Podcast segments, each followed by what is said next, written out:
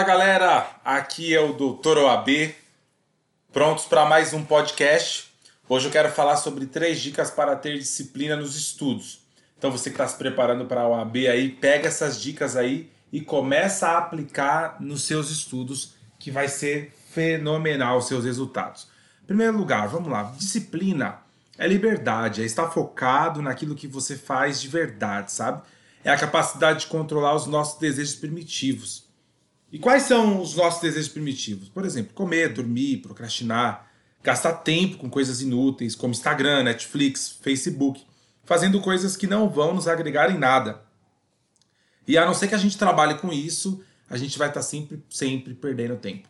Então, falar de disciplina hoje significa mudar hábitos na nossa vida. Então, eu vou dar para vocês três dicas hoje para você começar o seu dia show de bola a todo vapor. Primeira dica: você precisa mudar a sua identidade. É isso mesmo. O que é mudar a identidade? Gente, mudar a identidade é você deixar de ser quem você é. É você escolher uma nova, um novo modelo de pessoa que você quer ser e você começar a adotar esse novo padrão. Então, por exemplo, pô, você é viciado em Netflix, é viciado no Instagram, é viciado em WhatsApp. Galera, o WhatsApp também é rede social. Então não se iluda achando que ah, eu fico no WhatsApp, eu não fico no Instagram, eu também não fico no Facebook, então eu não tenho vícios de rede social. O WhatsApp também é uma rede social.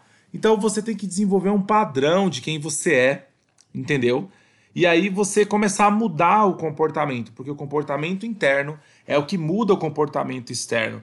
Então você precisa deixar de ser o seu velho eu e começar a pensar e idealizar o novo eu que você quer se tornar, o novo eu que você quer ser. E focar nisso, no seu eu do futuro. Segundo lugar, segunda dica, você precisa ter alguém para você prestar contas.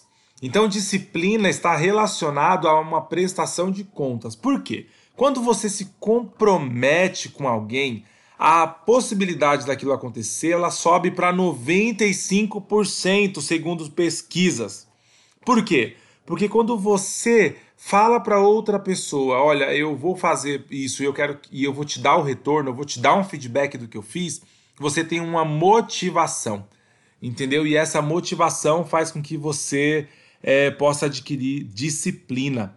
É o caso, por exemplo, das artes marciais. Se você for falar assim, olha, eu vou treinar sozinho aqui e tal, é uma coisa. Agora, quando você tem um treinador, com alguém que você presta contas, um coaching, um mentor, alguma coisa do tipo, você desenvolve a disciplina porque você não está fazendo mais só por você. Você está fazendo porque você precisa prestar contas a alguém. E aí você pode pedir para o seu marido, para sua esposa, você pode pedir para os seus filhos, você pode pedir para um colega de faculdade seu para falar, olha, vamos fazer um acordo.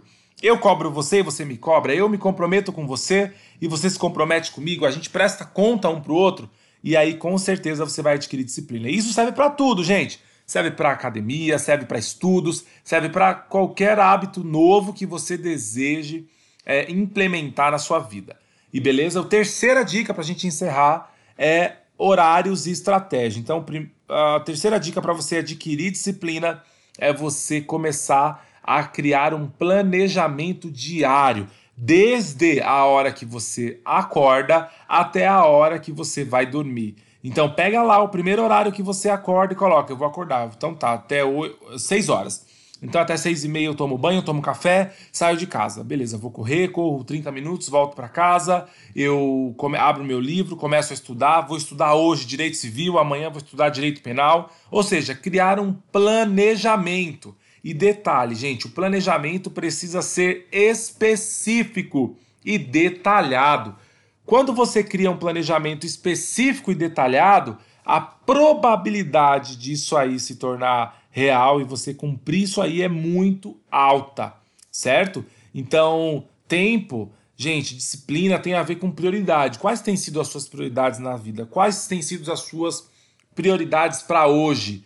Quais são as suas escolhas de vida e como está o seu planejamento? Então, eu vou deixar algumas perguntas de coaching para você. Vou fazer isso todos os dias, em todos os podcasts.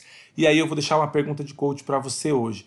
O que é que você pode fazer hoje para poder trazer mais disciplina para a sua vida? Segunda pergunta: quem você vai escolher para a partir de hoje se comprometer e começar a prestar contas das suas atividades, daquilo que você faz.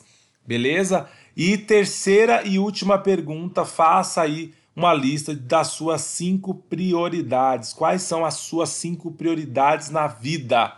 Certo? E uma dica de ouro, uma pergunta de ouro aí vai ser o seguinte: descreva qual é o eu do futuro. Então, se você está estudando para a OAB, Coloca lá, o eu do futuro eu vou ser advogado. No eu do futuro eu vou ser advogada. No eu do futuro eu vou ser o melhor advogado da minha cidade. No eu do futuro eu vou ser o melhor, vou tirar a melhor nota no exame da OAB. Qual é o seu eu do futuro? Escreve aí. Galera, um abraço para vocês. Esse foi o nosso podcast de hoje. Acompanha, divulga, compartilha. Me segue no Instagram lá que é @wiltonmouraadv ou você pode seguir a nossa página arroba doutor.oab, beleza? Tamo junto, galera. Bom dia para vocês. Tchau, tchau.